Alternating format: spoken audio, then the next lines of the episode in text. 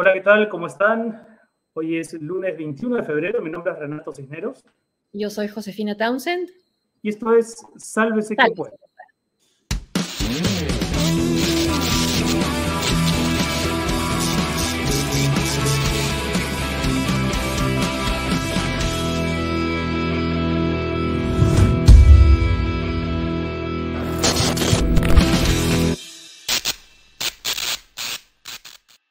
Hola, ¿qué tal con todos? Bienvenidos al programa. ¿Se me escucha bien, José? Porque tengo, estoy con un internet que no sé si, si tiene la suficiente velocidad. Ya me dirás tú. Estamos transmitiendo en vivo para Facebook, para YouTube, para Twitch. Un saludo a la gente que se une a la transmisión. Y después del fondo colorido de Trujillo he pasado a esta escenografía más bien pálida y austera.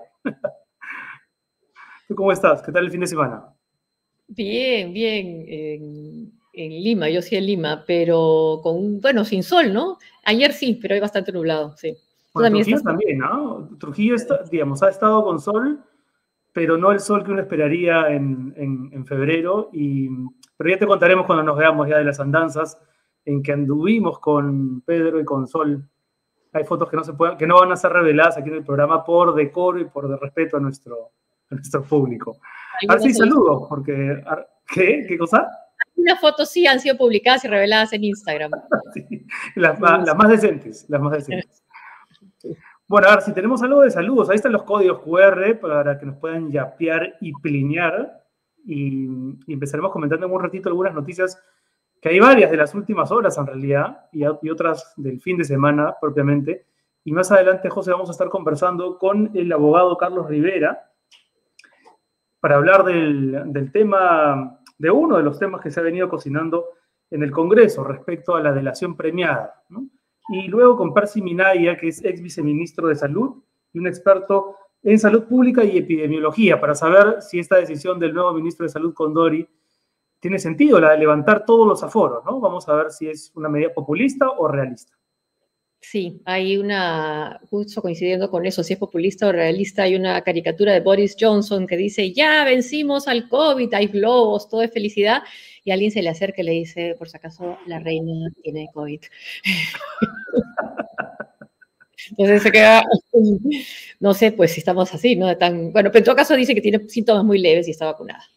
claro, el tema es que en Perú no ha habido transición, no hemos pasado casi, casi de las medidas más más duras a este anuncio de libertad total, aunque es verdad también que mucha gente no las respetaba, pero, pero una cosa es la posición oficial, ¿no? Vamos a conversarlo más adelante con Percy. La tercera dos también eso. Sí. saludos desde... ¿De dónde? Desde High. ¿Qué es ¿De Hawái? No. ¿De dónde está Tania Ramírez? A ver, Tania, cuéntanos.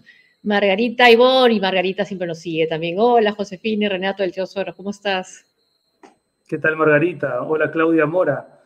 Saludos a Josefina, Renato Tesoros, equipo y todos, menos trolls. También a los trolls que se, que se divierten escuchándonos. Desde el segundo, Sara Carnas, California. Hola, Sara, ¿qué tal? A ver, faltó el lenguaje de señas, Juan Vega. Es verdad, habíamos prometido hacer la presentación con, de Sálvese quien pueda con el lengua de señas que nos enseñó Mauricio Piscoya. Mauricio Piscoya. Moisés Picoy. Moisés, Susana Stiglitz. Y Susana Stiglitz. Era, este, sálvese quien pueda.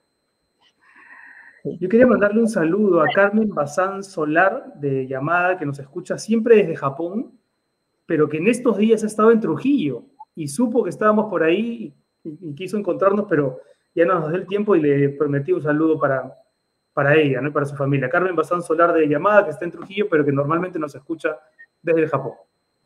Hace un rato teníamos un saludo desde Puno, con lluvia, que debe ser lluvia fría. Y Dylan el perro, ¿dónde está Renato? ¿En qué calabozo? Estoy en la casa de mi madre, por favor, no dan bromas con eso. A ver, Kerry La Torre. Hola, Josefina y Renato, atento a lo que se viene contra el sistema de justicia, sí, y se viene de los involucrados, eh, ¿no? De los que están justamente siendo acusados. ¿Pero qué? Tienen poder político todavía. Mm. Lila del Águila. Hola, buenas noches, Josefina y Renato desde Frankfurt, Alemania. ¿Qué tal, Lila? Un abrazo, Lila. A él esperando novedades, sí. Vamos a tener estas dos entrevistas.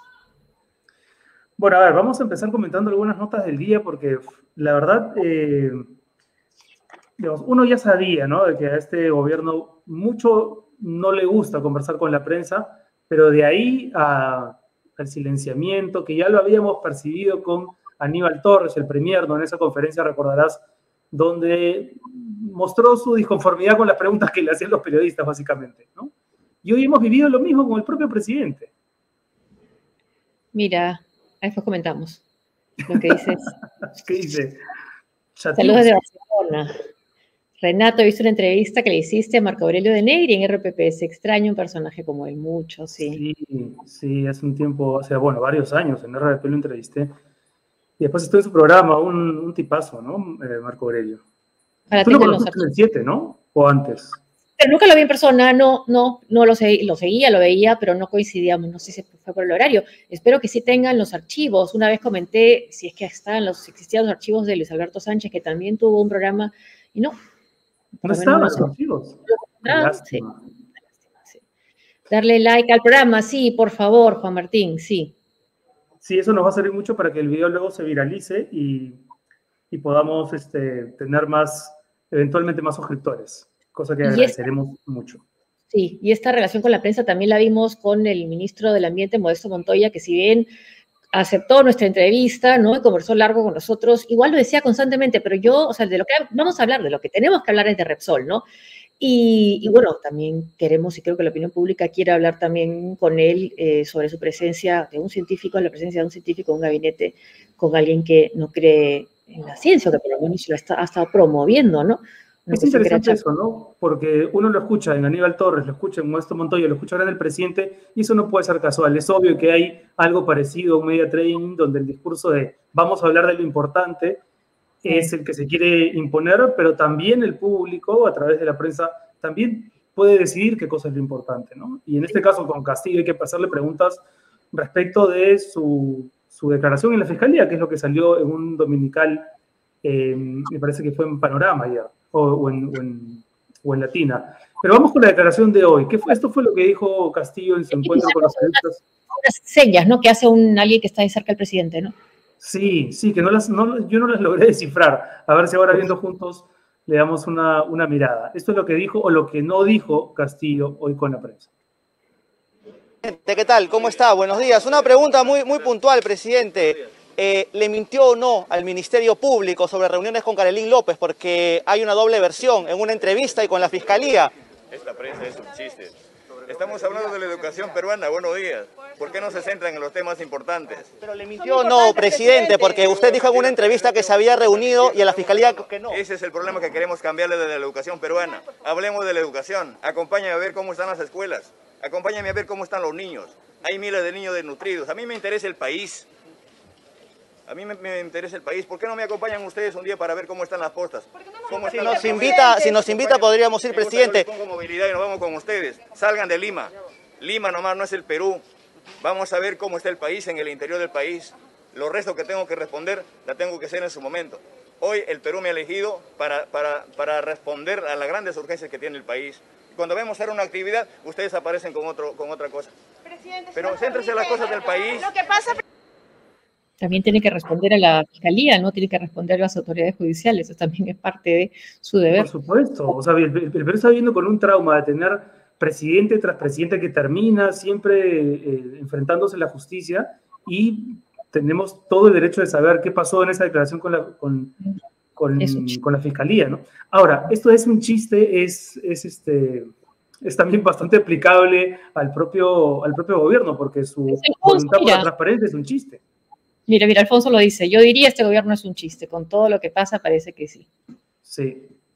Ahora, quizá un único, ni siquiera un jalón de orejas, pero sí pensando en, el, en la labor de los reporteros que con toda justicia no quieren hacer la pregunta cuando aparece alguien como el presidente, pero tal vez a veces por estrategia está bien también preguntarle algo por, respecto de la actividad que acaba de suceder y para no darle opción de que diga esto que ha dicho, ¿no? Y enseguida hacerle las preguntas también difíciles, ¿no? Y claro, pero siempre el riesgo ahí es, bueno, de repente cuando le hago la pregunta solo acepta esa sobre el, sobre el tema y ya no acepta más preguntas. También es una posibilidad. Es un riesgo, ¿no? es un riesgo, es un riesgo. En todo caso, no estoy diciendo que lo hicieron mal, pero, pero sí se nota ya que hay, hay, hay un, nuevo discurso de vamos a hablar de lo importante. Y somos, además, desde este espacio hemos criticado mucho lo que fue la cobertura de la prensa, de la prensa masiva, la prensa grande durante, la, las elecciones. Pero este no es el caso, ya está en el poder. Ahora, hay una cosa muy interesante. Acabo de escuchar a uno de nuestros seguidores que está en Ucrania. ¿Lo podemos volver a poner? ¿Qué, qué, qué, qué nos decía? Que está en Ucrania. Ah, a ver. Estaba ahí ah, lo, estaba, buscando nuestro, nuestro productor. Eh, y, y, me fijé, a ver, dice Héctor Lago Atunta Bello. Hola, saludos de Ucrania, acá estamos en modo sálvese quien pueda. A ver, Héctor, si nos puedes contar un poco más de ese modo sálvese quien pueda, porque la información que llega hasta aquí es por parte de los analistas y la prensa, pero tú que estás ahí mismo, tal vez nos puedas contar un poco cómo se está viviendo, esta, se está viviendo estas horas, ¿no? Podríamos, no sé si se puede mandar un link para que hable con nosotros, ¿no? Este, y nos diga, después de ese anuncio de, Vladimir Putin, qué significa este reconocimiento de esas repúblicas separatistas como repúblicas independientes, ¿no? Lugansk Don y Donetsk. ¿Qué podría significar? ¿Que las tropas ahí rusas, si es que entran, no serían invasoras, sino invitadas? Mm. ¿Cuál sería el impacto? se metió un mensaje larguísimo, Putin, ¿no? Con referencias históricas, remontándose hasta Lenin para tratar de, justificar las acciones de, del presente. oye, me fijé en el personaje que tú decías, ¿no? En este que, que es así como... pero parece que escucha la pregunta, ¿usted, le mintió o no le mintió? Y parece que el, este personaje, no sé, como que estuviese diciendo, ¿para qué les preguntas eso? No, Esto, no sé, da la impresión de, de algo así. Eh, pero, pero bueno, si esto ya era indignante, que el presidente se refiere a la prensa como un chiste y no y, no quiera responder las preguntas incómodas. Bueno, algo parecido ocurrió con el ministro de Salud, ¿no? Hernán Condori, que hoy estuvo en el Hospital de Emergencia de Lima Este, en Vitarte, donde para evitar los reclamos de un grupo de trabajadores de ese local, se les encerró para que no, para que no hablen. Sí, y hay que dar el crédito a la persona que lo lanzó en Twitter. No sé si tenemos ahí el, yo he enviado el Twitter al, al grupo, que... Por ahí está. Vamos a ver tengo que salir. Señor, tengo que salir. Voy a salir. Tengo que salir. Tengo que salir. Tengo que salir. Señor, tengo que salir. Tengo que salir. Horror, Acá está, a ver, ese quien lo colgó es en Twitter es Luis, Villa, ¿no? Periodista Instagram, sí. El ministro de Ministro Perú llegó en la mañana al Hospital de Emergencia Lima, este en parte y más de 50 trabajadores en salud fueron encerrados para evitar la denuncia de irregularidades en dicho hospital. Hay otro video también, más abajo creo, en el hilo, eh, dice el personal que ha sido ha sido encerrado en varios espacios del hospital viene del hospital antiguo. No sé si tenemos el otro, el otro video, también de Luis Villa. El otro video. Eh, Rosa María Palazos en su cuenta de Twitter, que sabe de leyes, ¿no? ha dicho que esta situación eh, puede ser perfectamente tipificada como secuestro. A, ver si se lo, a ver si se lo comentamos en un ratito también a Carlos Rivera. Pero antes de ir con nuestro invitado, ahí está el otro video. A ver si lo podemos poner. Personal que ha sido encerrado en el hospital antiguo y está en el área de... En el video no deja de una madre para... Las compañeras están encerradas, no les dejan pasar. ¿Por qué no cierran la puerta? Bueno, y, es, y, es inevitable no asociar esta, este, este, hecho con la publicación extrañísima en la República el día de ayer a doble página de un public reportaje que, según Iván La Negra, ¿no? contraviene todos los, digamos, eh, eh, todos los requisitos que tiene que tener un public reportaje, ¿no? que se usan los public reportajes para ensalzar la opinión, la información pública, no a los personajes que eventualmente están están protagonizándola. Pero, en fin, de estas cosas también vamos a hablar con Carlos Rivera, que ya está con nosotros. Eh, Carlos, ¿cómo estás? Bienvenido a este cupé. Sálvese quien pueda, Carlos. Sí, sálvese quien pueda, sí, es, un magnífico, este, no sé decir epitafio para este país, ¿no? Pero este, eh, no, sí, un gusto de, conversar nuevamente con, contigo, este, Josefina, contigo, Renato.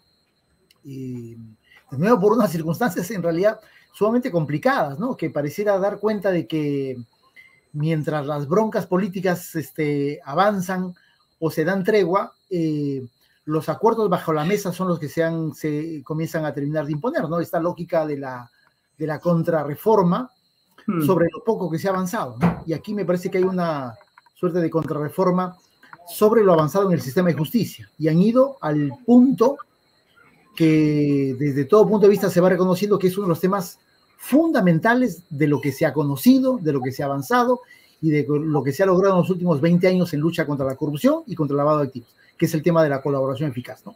O, este, es el motivo del abrazo, quizás. ¿Cómo? O este es el motivo del abrazo, este es el motivo de la tregua, la contrarreforma en lo que es las investigaciones de corrupción.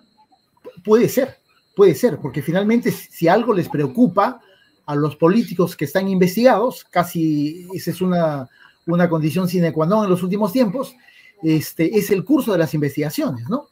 Eh, mm. Además lo hacen, creo, sin dejar de, eh, dejar de tener en cuenta algo que ha ocurrido el día de hoy. Hoy día ha comenzado el juicio oral contra John Tumal y Nadine Heredia.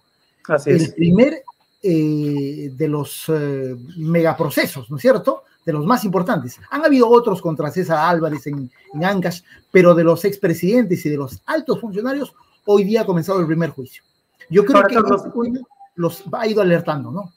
Ahora, una, un, para quienes no han seguido necesariamente ¿no? la cronología de los hechos, este es un acuerdo de comisión que todavía tiene que ser revisado por el Pleno, tiene que votar el Pleno, eso uno. Y lo otro es, si es que el Pleno decidiese que a partir de ahora eh, la, la, colaboración eficaz va a tener ¿no? Estas, eh, estos candados, eso no tiene que ver con los casos que ya, sean, que ya, sean, ya están abiertos, ¿no? el de Keiko Fujimori, el de Ollantumal, el de Alejandro Toledo, el de Odebrecht, ¿no? la Bajato. Mira, eh, yo sospecho que hay una línea de avance en este tema, ¿no? Hmm. Este proyecto, que es un proyecto una suerte de proyecto recargado, en realidad ya hace un año eh, fue cuestionado por varias instituciones, por nosotros también, porque en su momento dijimos, oye, esto está afectando la colaboración eficaz, pero no, no tenía tantos perfiles y tantos filos como el que tiene ahora, ¿no? Eh, el tema este del plazo de la investigación, el tema de que lo dicho por un, el dicho de un colaborador no puede ser corroborado por otro colaborador, de que si el fiscal este, filtra información termina sancionado. Es decir, ahora se presenta mucho más agresivo el proyecto. Pero la mala noticia es de que los que han hecho que esto eh, llegue a un dictamen de la Comisión de Justicia, que no es poca cosa, en realidad son los mismos que están en el Pleno, los mismos que controlan el Pleno. es decir, y aquí estamos en una modificación de una norma que no es ni siquiera una ley orgánica, y con 40 votos apruebas esta norma. Pero no es retroactiva, ¿no? Esa es mi pregunta. Es decir, ¿no va a afectar los procesos que ya están en marcha o sí podría afectarlos? Eh, efectivamente, no es una norma retroactiva. En realidad no hay normas retroactivas en materia procesal penal, pero sí hay un dato importante que tomar en cuenta. Esta es una modificación a una norma procesal penal. Y en materia procesal penal, el principio de legalidad determina que cuando se modifica algo se aplica inmediatamente a todo. ¿Eso qué significa? que los colaboradores eficaces, ¿no es cierto? Que tienen procedimientos Bertini, Bertini, Este, se van a regir por las nuevas reglas. Claro, ¿no? Y, y, para comenzar, en el caso de Bertini probablemente, si ya solicitó su colaboración, bueno, el momento que se, que se apruebe la norma, que podría ser en marzo, bueno, van a tener cinco o seis meses para que termine todo el proceso de, de, de corroboración y si no, se frustró todo. Y, si nosotros, por ejemplo, en este programa tenemos acceso a algo de lo que pudo haber dicho el señor Bertini, podríamos nosotros también ser procesados, si es que lo divulgamos. sí. Obviamente, primero el fiscal, porque la norma, en realidad la norma apunta también al periodismo, sin duda alguna, ¿no? Este, pero la norma tiene como objetivo el fiscal. Y le dice, señor fiscal, si hay una filtración de información, ¿no es cierto? Porque dicen que esto es reservado, efectivamente reservado, pero hay un asunto que también se ha venido discutiendo, es el interés público y el interés social de estas causas. Es decir, acá no estamos hablando de delitos de, menor cuantía o de bagatela, estamos hablando de delitos que han generado un empobrecimiento del país, pero que han generado una podredumbre generalizada en la clase política y en la forma como el Estado peruano se ha conducido en, los últimos, en las últimas décadas. Por lo tanto, nos debemos preguntar, ¿los medios de comunicación tienen el derecho de acceder a ese tipo de información y de difundirla? Mi respuesta es, desde todo punto de vista, sí. ¿Eso debería llevar a una criminalización del fiscal? Yo creo que no, pero la norma está ahí, es una espada de Damocles sobre la cabeza del fiscal. Sobre todo en este, coyunturas electorales, ¿no? Es decir, muchos de estos procesos han cobrado mucho protagonismo cuando los peruanos hemos tenido que ir a votar. Entonces es información de lo más relevante. ¿Te referías al plazo? ¿Cuál es el plazo que, la que, la nueva norma pretende imponerle a los procesos de colaboración eficaz? Porque me parece que no tiene nada que ver con la realidad, ¿no? Eh, cuatro meses que se pueden ampliar por dos meses más. O sea, en medio año. Mira, yo no conozco, y le, he hecho algún seguimiento al tema de la colaboración eficaz, yo no conozco ningún proceso de colaboración eficaz que haya durado seis meses. El, el, último, el más importante, ¿no es cierto?, de los últimos tiempos, que es el acuerdo con Odebrecht, duró cerca de dos años, hasta el momento de tener un acuerdo. Duró cerca de dos años. ¿Por qué? Hay un proceso de negociación, ¿no es cierto?, que tiene varias aristas. Es decir, otra de las cosas que pide la norma es de que si el colaborador no da la información desde el inicio, no sirve la colaboración. Eso es una trampa, ¿no es cierto? Es decir, la colaboración es un proceso, ¿no? Porque claro, el colaborador cuando se siente un poco atrapado dice, oye, yo voy a dar información, ¿no es cierto? Y hay una primera reunión con el fiscal y van un poco delimitando el marco de la colaboración. Pero no es que desde el primer día te vas con tu fajo de papeles y dices, esto es de la A a la Z y no hay nada más. Eso no existe. Pero la norma quiere que eso exista. Y además, como la colaboración se da en estructuras criminales, que en este caso son transnacionales, la práctica de la fiscalía ha sido una práctica más o menos sensata, es decir, oye, mira, si acá tengo al colaborador A, corroboro con lo que dice el colaborador B, ya, la norma lo prohíbe. No puede haber eso, dice, ¿no? Porque supuestamente eh, eh, no es correcto. Eh, perdón, pero digamos, un proceso de colaboración en estructuras criminales se tiene que hacer con información del otro, ¿no es cierto? No pueden ser procesos absolutamente independientes porque le estás cargando de responsabilidades y de trabajo al fiscal y además estás haciendo que el fiscal pierda evidencias este, eh, eh, sin ningún tipo de sentido. Como por ejemplo, también dicen que el fiscal superior coordinador, en este caso Vela Barba, tendría que estar presentes en todas las declaraciones. O sea, ¿qué sentido tiene? ¿no es cierto? ¿Qué sentido tiene que Vela Barba participe en todas las declaraciones? Parece una, una norma tonta, pero creo que se han esmerado mucho en, con el conocimiento, creo yo, que tienen de cómo funciona la norma y, la práctica del procedimiento, se han esmerado mucho en encontrar no los vacíos, sino la mejor manera de entorpecer el funcionamiento del proceso de colaboración eficaz. Y si esta norma se, se aprueba, el procedimiento va a seguir existiendo pero, pero en los hechos concretos no va a servir para nada, absolutamente. Absolutamente no va a servir para nada. E, e, e, ese es el, el, detalle que nos, que nos van a dejar, ¿no? Y si se aprueba en marzo, en realidad em, lo que esté en camino, yo creo que simplemente se va a frustrar.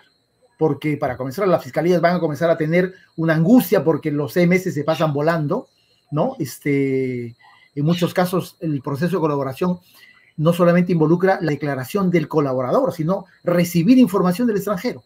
El caso Lavajato es informaciones desde el Brasil, desde Suiza, ¿no es cierto? Ahora, Carlos, de acuerdo, quizás seis, meses quizás sea un tiempo efectivamente no eh, irreal para, lo, para las investigaciones dada la magnitud y el volumen de estas. Pero ¿cuál sí sería un tiempo realista? Porque yo me imagino que tal vez estoy tratando de, de pensar bien, ¿no? que la reacción de quienes están detrás de esta norma es pensar que algunos de estos procesos se eternizan y son excesivamente largos y no hay sentencia, que podría ser también una objeción eh, digamos, eh, válida, ¿no? Sí, y también que, un poco eso junto con las prisiones eh, domiciliarias o que se ven como ya mucho tiempo sin resolver, ¿no? Prisiones preventivas también. Entonces, quizás no le está quitando también un poco de legitimidad a la lucha de los fiscales esta, esta lentitud? Sin duda, sin duda. Yo creo que el Ministerio Público y especialmente el equipo Lavajato, el equipo especial Lavajato, creo que eh, desde mi punto de vista tiene que generar un proceso de priorización de qué cosa es lo que quiere hacer, ¿no es cierto? Tengo la impresión que eh, el propio éxito de las investigaciones inicialmente generó una suerte de empeño de que todo se podía investigar. Y lamentablemente, este, yo creo que hay que decirlo, no todo se puede investigar, por lo menos en el marco de las competencias del equipo Lavajato. Quien conozca las oficinas del equipo Lavajato se va a dar cuenta de que es una, un equipo, si no está colapsado, casi a punto de colapsar. papeles en los, no solamente oficinas borradas, carpetas y documentación en los, en los pasillos y investigaciones que avanzan sobre todo muy lentamente. Eso significa que hay un eh, sobrevolumen de trabajo, ¿no es cierto? Y capaz hay eh, pocos recursos logísticos y humanos. Y creo que lo más importante es capaz no se ha sabido priorizar el qué cosa es lo que se quiere avanzar, ¿no es cierto? Mm, Siempre mm. lo hemos dicho, oye, en realidad lo que la Fiscalía debería mostrar como principal avance es aquellos casos sobre los cuales la Fiscalía se interesó además en mostrar un particular interés, es decir, los políticos, los expresidentes, ¿no? Porque finalmente esos casos iban a marcar una pauta en el curso del conjunto de investigaciones. No es en vano recordar nuevamente, hoy se está iniciando el primero de los megacasos del caso Lavajato, el juicio a Ollanta eh, eh, Jorge Barata habló primero del caso de Ollanta Humala y las elecciones en su, de su campaña. Sí, efectivamente, efectivamente. Es cierto también, eh, a favor de los fiscales hay que decir una cosa importante, digamos, estos no son casos simples, son casos, todos son inmensamente complejos, ¿no? Y el equipo Lavajato además tiene que enfrentar a una estrategia legal, primero de los brasileños, ¿no es cierto?, que son los que han generado y proporcionado el conjunto de la información, y segundo, los equipos legales de las defensas, ¿no? Que no es, no es poca cosa, ¿no? Este, Además de que son equipos legales que suelen tener operadores políticos en medios de comunicación, que generan una batalla que no solamente es una batalla procesal, sino también una batalla política, mediática, que termina de impactar en las investigaciones. Pero eso está en manos finalmente del Ministerio Público, los fiscales son los que dirigen las investigaciones, y creo yo que es el momento capaz, a partir de esta norma que un poco está sacudiendo la, parte interna del Ministerio Público, por lo, que, por lo que pone en riesgo que la Fiscalía y el equipo de Bajato sea, tenga la posibilidad de reorientar su trabajo. Simplemente mm. pongo un, un detalle que creo que da cuenta de qué cosas no debería haber, hablar o abrirse. No puedes estar investigando a Paulo Gas por lavado de activos, ¿no? En el equipo especial. Sí, claro, o sea, eh, eh, eso significa mucho trabajo. La Abeja, ¿en dónde fue la publicación a partir de la cual... Eh, por publicaciones en La Abeja y, una denuncia del director de La Abeja. Ya, eso te dice que hay un empeño por demostrar de que no se casan con nadie. Claro, Pero claro, eso genera una investigación de cuándo, de dos años. Claro, o sea, decir, que recursos. Investigamos comillas caviares. Sí. Sí, efectivamente. Ahora, nos, dices hace un rato, Carlos, que, que para ti sí podrían verse afectados los procesos que ya están en marcha. Hace unas horas en, en RPP, el ex procurador anticorrupción César Azabache eh, criticó, por supuesto, esta norma, pero dijo, los casos emblemáticos no son alcanzados con esta ley. El único que podría ser alcanzado es Pedro Castillo con las investigaciones que se le están abriendo. Tú más bien te ratificas en que no, que también los, los grandes casos podrían también verse afectados. Podrían verse afectados, porque en realidad el proceso de colaboración no solo se da en la etapa de la investigación, Ojo que el proceso de colaboración se da inclusive durante el juicio, es decir, personas que en este momento están siendo procesadas o ya tienen una acusación y deciden colaborar. Creo que el caso de Bertini es probablemente un ejemplo, no conozco que se haya iniciado ya un proceso de colaboración, pero todo indicaría que su presencia repentina en Lima apunta en esa dirección, que es un tipo que ya está agotado, cansado de, resistir legalmente y dice, oye, ¿sabe qué? Yo prefiero acá este, eh, hablar. Lo de Graña también, ¿no? Lo de Graña también cuadraría en ese ejemplo. Eh, Pero ya han cerrado un acuerdo, ¿no? Sí. Ya, ya, han cerrado un acuerdo de colaboración eh, los, los, Graña, ¿no? sí, han cerrado un acuerdo y hay un hasta un monto de una reparación civil.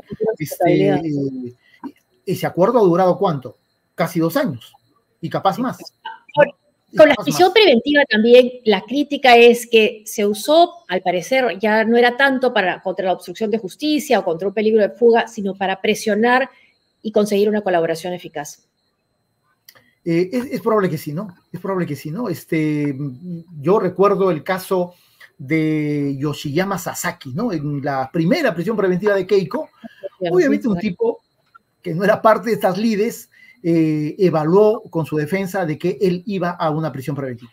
Y esa tarde se fue a tocarle la puerta a Pérez Gómez, ¿no? Y se convirtió en un colaborador eficaz de Polendas en el caso, en el caso Keiko Fujimori, ¿no? Es decir, la colaboración eficaz tiene sentido no porque la norma lo establezca, sino tiene sentido cuando la fiscalía encuentra una ruta de investigación y es capaz de poner casi contra la pared a un número indeterminado de personas sin que la Fiscalía sepa exactamente cuál ha sido exactamente el rol criminal de cada uno de ellos. Pero claro, la presión que eso genera sobre alguien que está investigado y los rigores de que de una prisión preventiva o de una eventual condena determinan a la gente decir, oye, ¿sabes qué?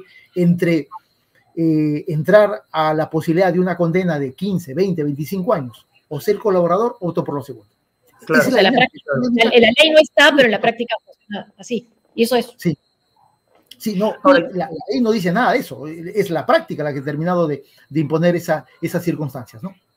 Carlos, ¿y, qué piensas? Yo recuerdo que durante la segunda vuelta se comentaba mucho que si ganaba Keiko Fujimori, el equipo especial Abajato iba a verse bastante afectado, ¿no? Porque evidentemente desde el gobierno no iba a haber ningún impulso para favorecer su trabajo.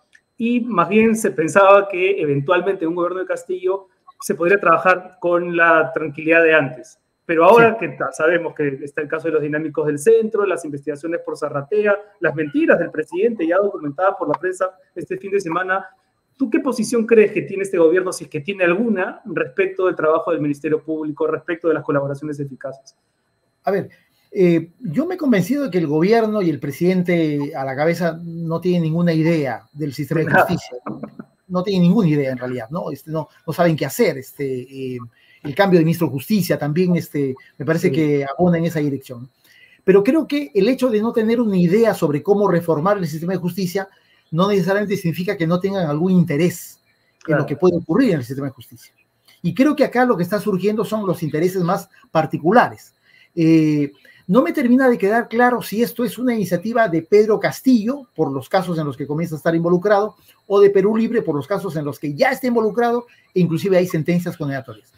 Lo segundo lo tengo más claro, ¿no? Me parece que es una movida que va más en el tono de la gente de Perú Libre, que no ha tenido ningún problema de aliarse con el Fujimorismo, para maniobrar legalmente y terminar de construir una suerte de pequeño Frankenstein sobre la norma de colaboración eficaz, pero para destruirlo. E-, eso no me queda absolutamente claro. Que le mm. pudiera servir al presidente de la República, sin duda alguna que sí. Sin duda, si se aprueban los términos que se ha aprobado, uno de los beneficiarios podría ser también el presidente de la República, sin ningún problema, porque la norma está vigente y el asunto va a caminar en esa dirección. Ahora, son las denuncias que han aparecido eh, contra la fiscal de la Nación, Zoraida Ábalos. Una es eh, que supuestamente pertenecería a los cuellos blancos y otra eh, que la ha hecho Luis Alberto Pacheco, exgerente general de la Escuela del Ministerio Público, diciendo que falsificó documentos. ¿Crees que es parte de una campaña que coincide además o que no es coincidencia con lo que la modificación de la colaboración eficaz o crees que hay algo que investigar ahí, sobre todo en el tema de los documentos? Mira, e, e, en realidad toda autoridad pública, incluida la fiscal de la nación, tiene, tienen que rendir cuentas públicas sobre las cosas que hace. Este, me parece que esa es una regla de cualquier sistema democrático y sobre todo las autoridades del sistema judicial, ¿no? Este, y las cabezas con mucha mayor razón. Ahora, entiendo que este asunto ya en algún momento ha sido trajinado inclusive por el propio Consejo Nacional de la Magistratura, en el caso de Zoraida Ábalos, porque claro, estamos haciendo referencia a hechos que aparentemente habrían ocurrido por lo menos hace 10 o 12 años atrás y que en su momento habrían sido evaluados por el ex Consejo Nacional de la Magistratura. Este, lo que creo que falta aclarar. No era, muy, no era muy ese ex Consejo Nacional de la Magistratura. Exactamente, a eso iba. Lo que hay que aclarar es por qué razón el CNM terminó este, pasando por agua tibia una circunstancia tan delicada como esta, y si es que eso termina de vincular supuestamente a Zoraida Ábalos con una pertenencia, amistad, cercanía este, a la organización esta de los cuellos blancos. Ese asunto, yo creo que la primera que tiene que dar cuenta de qué cosa, en qué tipo de escenario estamos es Zoraida Ábalos. Y obviamente, como ha ocurrido en todos los casos de jueces supremos y fiscales supremos, sí correspondería una intervención de la Junta Nacional de Justicia. Si es que lo amerita, yo creo que eso es lo, lo que corresponde. El camino más formal, más legal, siendo esa la instancia que tiene que eventualmente hacer una evaluación o una investigación respecto a las denuncias que se han, que se han planteado. Ahora, más allá de eso, yo sí sigo pensando que eh, es parte de una campaña, sin duda alguna, ¿no? El Ministerio Público y la Fiscalía de la Nación o la Junta de Fiscales Supremos tiene ahora una situación precarísima. De seis miembros, solamente dos están con cargo vigente. Solamente dos. El Ministerio Público está casi acéfalo en este momento y el apuntar contra la cabeza de la institución, yo creo que tiene como objetivo político evidente de dejar sin una conducción clara al Ministerio Público. Este, y aquí obviamente esa me parece que es un poco la, la razón por la cual se está apuntando tan agresivamente contra Soraya Ábalos. Carlos, eh, antes de terminar queríamos aprovechar tu presencia porque ahí eh, tenemos una carta notarial que nos envió Lucy Vázquez en agosto del año pasado, cuando ella era gerente general de los, eh, de los peritos del Ministerio Público precisamente.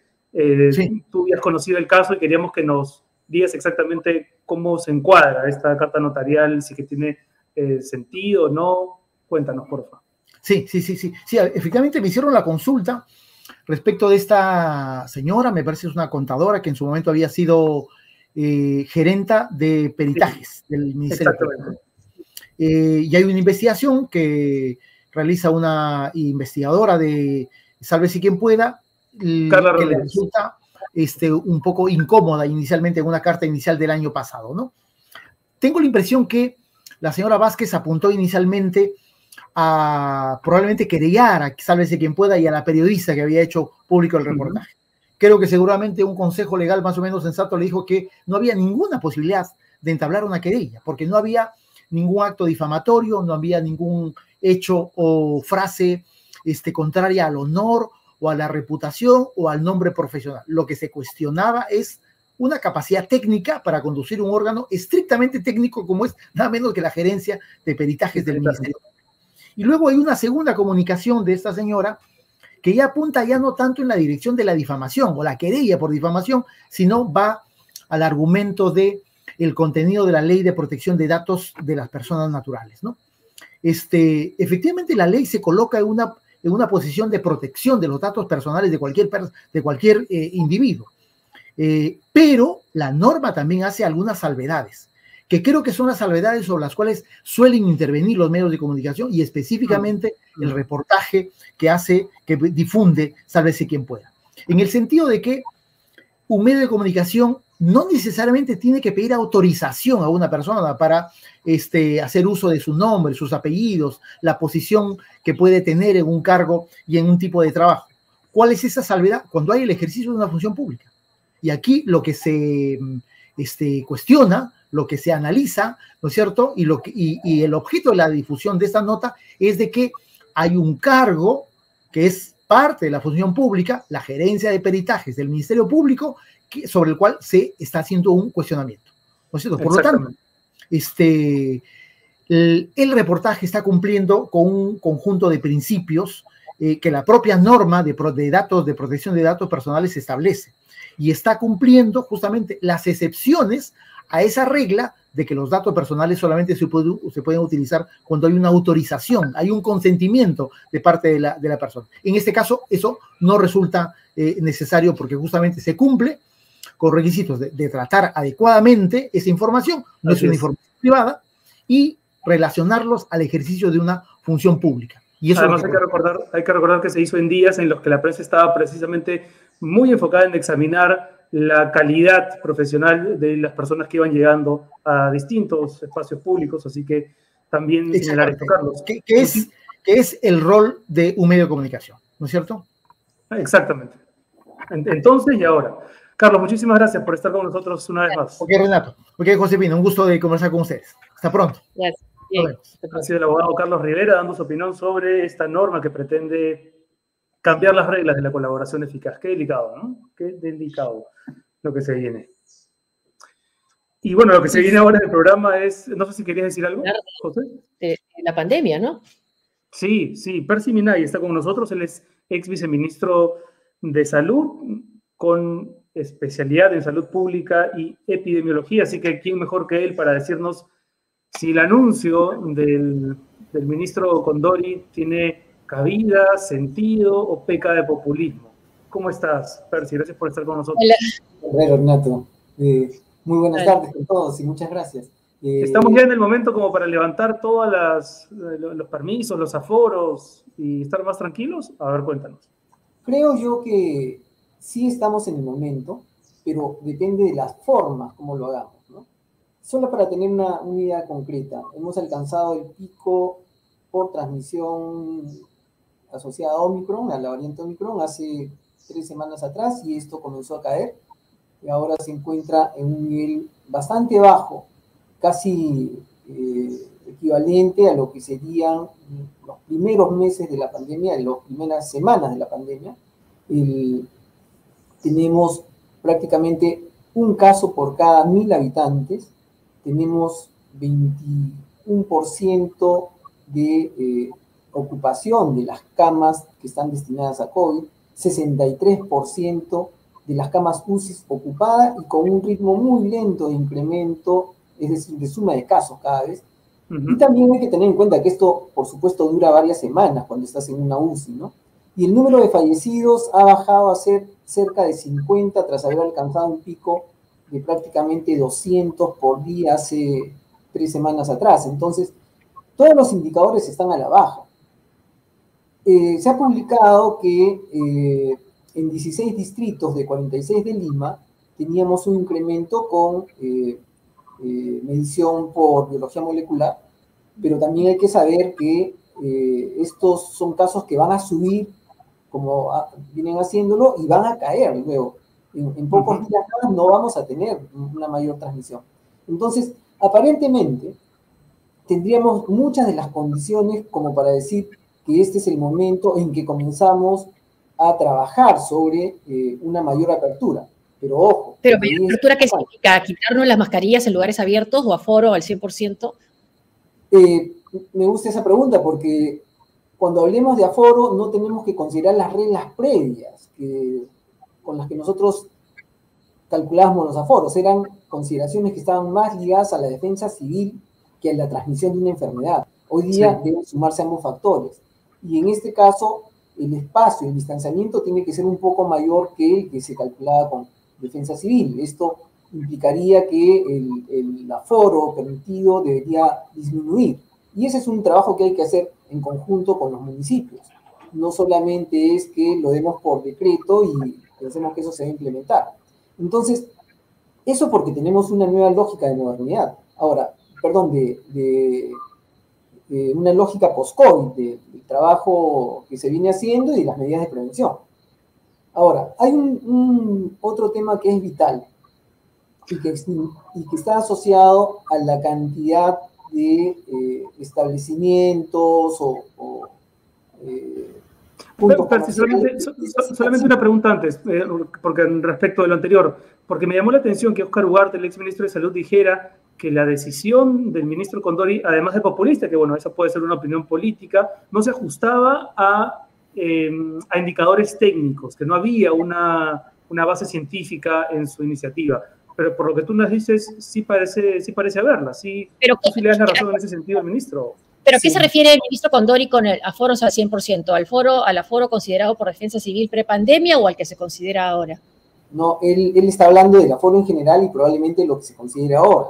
Y yo creo, no voy a interpretar las palabras de cada quien, pero creo que eh, las palabras del ministro Condori lo que están haciendo es abrir un debate público y también por autoimponerse la tarea de construir el proceso que nos lleve a liberar y a adoptar la nueva normalidad que tenemos que tener. Pero eso implica que tenemos que tener planes, en primer lugar, no solamente para abrir, sino también para tener un proceso que, por más paulatino que sea, puede ser rápido inclusive, pero tiene que ir midiéndose el efecto de lo que estamos haciendo tener planes de contingencia para poder rápidamente reaccionar sobre cualquier situación que, no se haya contemplado y que nos ponga otra vez en riesgo de incrementar los casos.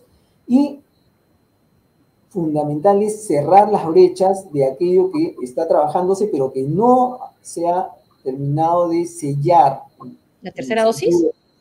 Tercera dosis, pero por ejemplo, eh, nosotros tenemos prácticamente 61 millones de vacunas aplicadas en el país.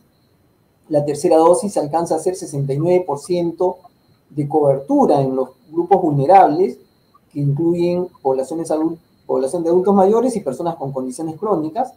Eh, tenemos todavía pendiente, sin embargo, yo lo he repetido varias veces, la cobertura de vacunación en poblaciones indígenas y en pueblos rurales, y también en los niños.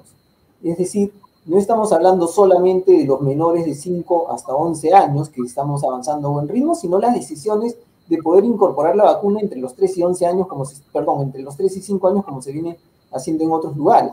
Entonces, ese panorama que eh, es cerrar las brechas, asociado a la implementación de eficaces sistemas de vigilancia, vigilancia epidemiológica para saber en qué lugares y en qué momentos se comienzan a implementar las sospechas de casos, la vigilancia genómica que nos permitirá identificar si se introducen o no nuevas variantes. Estamos en riesgo de medio permanente debido a que falta vacuna. Sobre, eso quería preguntarte, Percy, porque me parece que hace unos, una semana, ¿no? Pablo Sukuyama daba cuenta en RDP, creo, de la presencia ya con dos o tres casos en el país de una variante muy similar a, Omicron.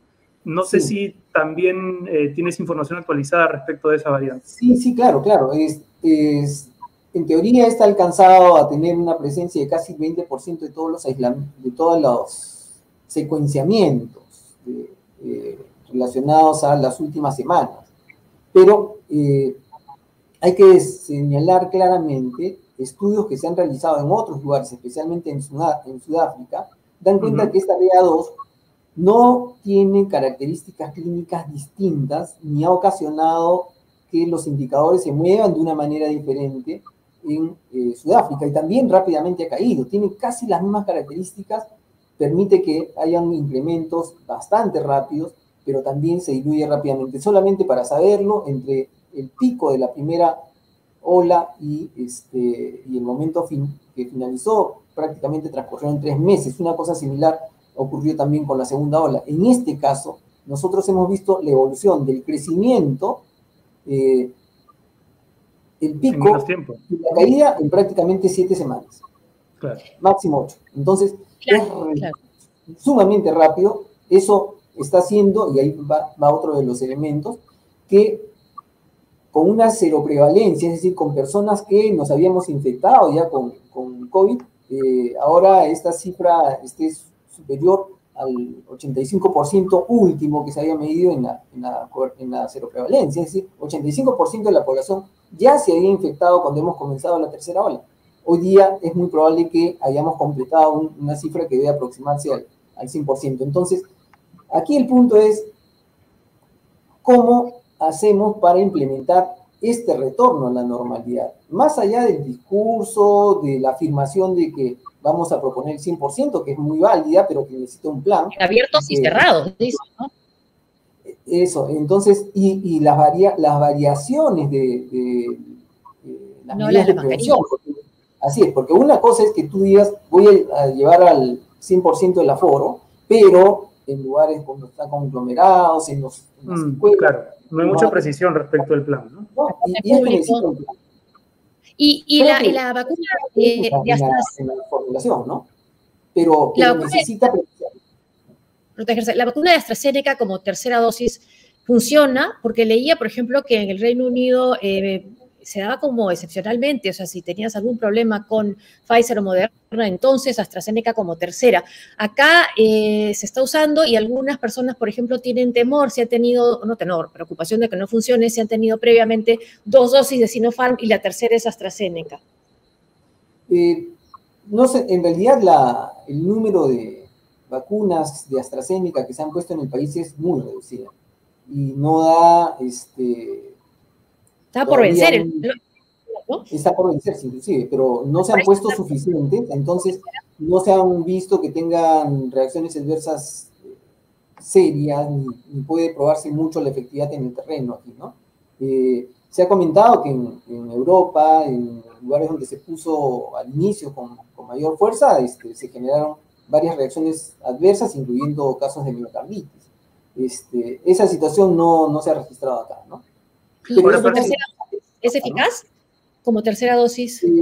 es eficaz, todas las vacunas han demostrado eficacia, AstraZeneca incluida, eh, cuando son heterólogas, es decir, una vacuna de una marca, de un tipo que te pusiste y otra distinta en la tercera, siempre generan un, nivel potente de, de inmunidad. Entonces, incluido, con, incluido con Sinopharm, que es diferente, que es un virus inactivo. Incluyendo Sinopharm. O sea, los médicos, por ejemplo, han recibido Sinopharm y luego están recibiendo Pfizer o AstraZeneca, dependiendo de lo, que esté disponible. ¿no?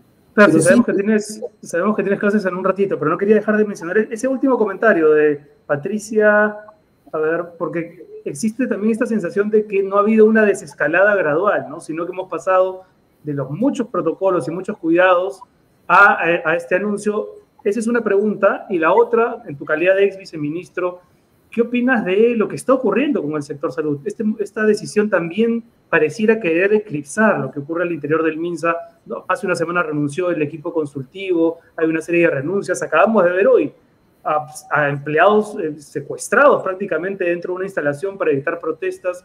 Entonces también tiene un tinte como de querer desviarle la atención. ¿Tú qué piensas de las dos cosas? Creo que el énfasis como ciudadanos debe ser en este otro, en el primer punto que tocas, que es el más relevante e importante de todos.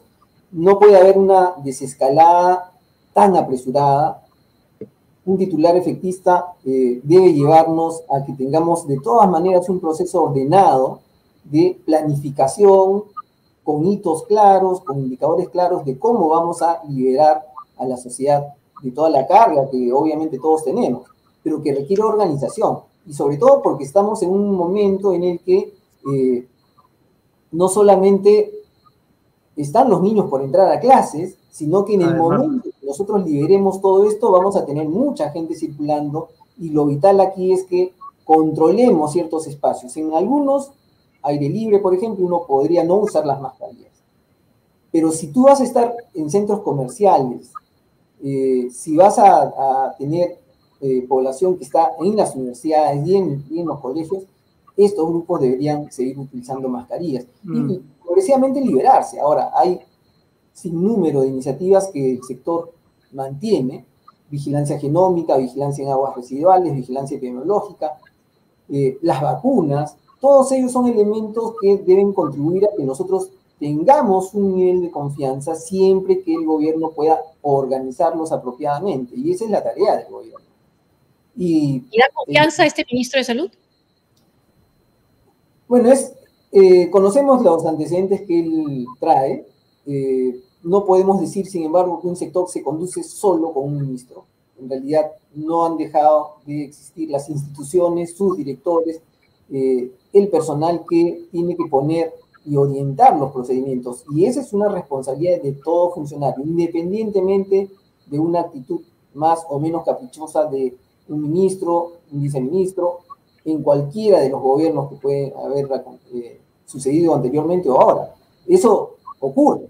Lo importante aquí es que nosotros tengamos fuerza desde la ciudadanía, de los medios de comunicación y la organización propia de los funcionarios que son de carrera que puedan proponer normas ellas, que no, no tengamos esas oscilaciones en la que eh, pensamos que liberar mm.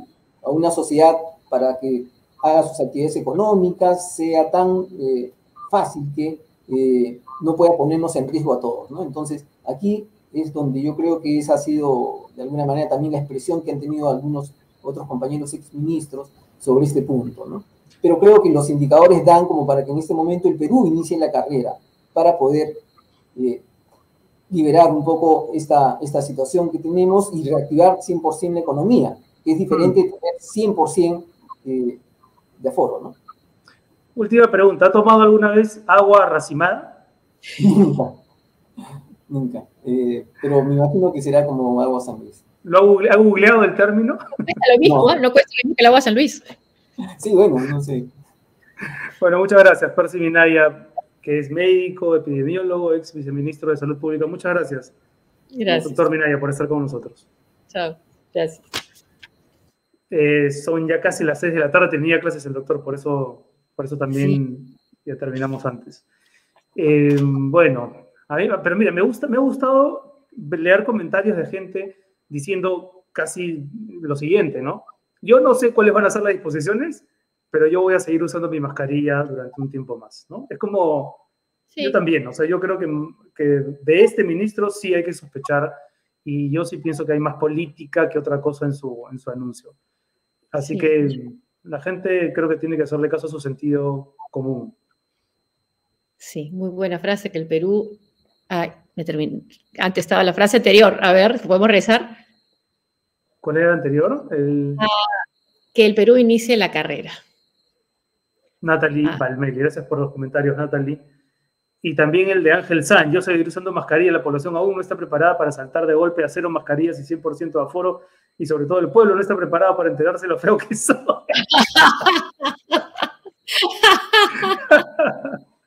oye, oye, oye, pero bromas aparte, el otro día alguien me contaba que alguien que tiene una hija adolescente, que el anuncio, no en Perú, ¿eh? en, fuera de, en, España, eh, que el anuncio de que ya la, mascarilla iba a quitarse, venía acompañado también de un problema psicológico que es complejo, ¿no? Porque hay muchos, hay muchos chicos jóvenes que en dos años han usado la mascarilla, que son dos años de cambios, de transformaciones, ¿no? Que aparecen los granitos, problemas con la dentadura, que, en fin, complejos, este, bullying, y la mascarilla para mucha gente tal vez ha sido un poco, también un poco escudo, ¿no? Ante esos cambios hormonales que uno no, no controla.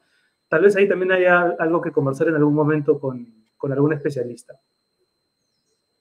Y ahora vamos a hablar de libros. Ah, los libros, ¿verdad? Porque hoy es lunes, así que los lunes es sálvese quien lea.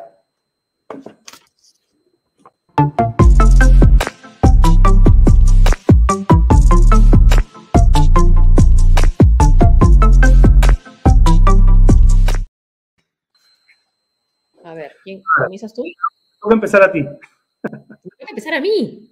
Ah, bueno, yo he escogido el libro de Juan Gabriel Vázquez, Volver la vista atrás. No sé si tenemos ahí la portada. Sí, premio de la Bienal Mario Vargas Llosa en el 2021. Es un escritor colombiano que cuenta la historia. Muy bueno, muy bueno ¿no? De un padre e hijo, ¿no? De una familia. El padre, director de cine, el hijo también pero en realidad la vida de ambos es una película, ¿no? Es de película, es una vida que incluye una estadía en la China, en la China no, la China de ahora con tanto capitalismo, sino la China que vivía todavía Mao Zedong y los chicos son finalmente formados como guardias rojos por el padre, porque se va ahí a trabajar a la China y lo viven con intensidad, los deja solos a los dos hijos chicos en China para que se formen ideológicamente y luego puedan ir a la guerrilla en Colombia. Es, eh, de verdad que no, no, solté el libro, ¿no? Sí se lo, recomiendo, se lo recomiendo. Y hay un artículo sobre, sobre ese libro también de Mario Vargas Llosa, ¿no? Que, dice que no sabe si, qué sintió cuando lee que el papá les dice, pues les da esas instrucciones para irse a, a la guerrilla, ¿no? Es, es impresionante. Juan Gabriel Vázquez es, me, gustó bastante, lo recomiendo. Yo este no lo he leído, pero Juan Gabriel es muy bueno. Tiene dos libros anteriores, uno que se llama El ruido de las cosas al caer, que además el título es precioso, y otro que es La forma de las ruinas, que está muy bien. Este todavía me lo estoy debiendo. Pero... Esta casa, mira. Estas páginas narran la secreta aventura de María Barrayosa, de aquellos niños, o sea, eh, el protagonista y su hermana, que son dos, su transformación profunda, su cambio de piel y de alma están admirablemente narrados con una frialdad deliberada para que todo aquello destaque y se convierta en heroísmo secreto y cotidiano, hasta que llega la remota voz del padre, que ya estaba en Colombia, los chicos estaban en la China, todavía no sé si admirarlo u odiarlo, en una carta que dura semanas o meses en alcanzar su destino, indicando que ha terminado el periodo de, de formación y que ahora se trata de poner en práctica lo aprendido, regresando a Colombia y militando en la guerrilla. Parece, parece el Isaac Humala. Sí, pero acá sí, pues llega a Sí, sí. Y también hay una parte donde narra los chicos cómo conocen a Puyi, el último emperador. Ah, mira. Sí. Se lo van, los conocen y cuando el día siguiente de regreso a la escuela, este, Sergio, que iban a la escuela, no la escuela para expatriados, sino la escuela china, le cuenta a un profesor de la visita y el profesor hace una, mueca de asco. Un traidor, dijo. No se ha reformado. La revolución lo ha reformado. Ha reconocido sus crímenes, ha reconocido que su vida, en lo que eh, ha reconocido su vida, su pasado y, le dice, ha reconocido que su vida pasada no tiene valor y se ha arrepentido de haberla llevado Y Mao lo ha recibido, porque Mao es generoso. Mao es generoso. No, tiene una pintaza, volver la vista atrás, por algo ganó la Bienal, así que gran recomendación, José. Y estaba viendo también los comentarios de la gente que dicen, pongan like, pongan like, ponle like, pónganle like al video, ¿no? También, claro. bueno, yo voy a recomendar a un poeta, mm, bueno, a un poeta trujillano, pero que además es un, es un gran animador de la escena literaria trujillana, que es Luis Eduardo García. Acaba de publicar su poesía reunida con un título que me encanta, Lo que parece estable. la ilustración es un dibujo de su hija, eh, Luciana, pero la poesía de, de Eduardo es una, es una poesía que a mí me gusta mucho. Ha reunido lo escrito en los últimos 35 años, así que dense la oportunidad de leerlo, que está muy bien. Yo me vine ahora leyendo algunos poemas eh, y voy a leer un poema de La unidad de los contrarios, un libro del 2011, que dice así. Es, cortito. Los amantes eligen a veces dos caminos sin quererlo. O tocan el cielo con las manos o el cielo les arrebata sus dulces dedos entrelazados. En ambos casos hay que dejar de ser uno para llegar a ser dos. Hay que no ser para que el otro integre la unidad binaria. Luis Eduardo García, Lo que parece estable, Poesía Reunida, 1987-2021. Muy, muy recomendable. Gracias. Y con eso nos vemos hasta, ¿hasta cuándo? Hasta el miércoles. Hasta el miércoles. Ah, perdón, perdón, perdón. Antes, antes, sí, hay que, hay que cerrarlo bonito. Hasta aquí, sálvese quien lea.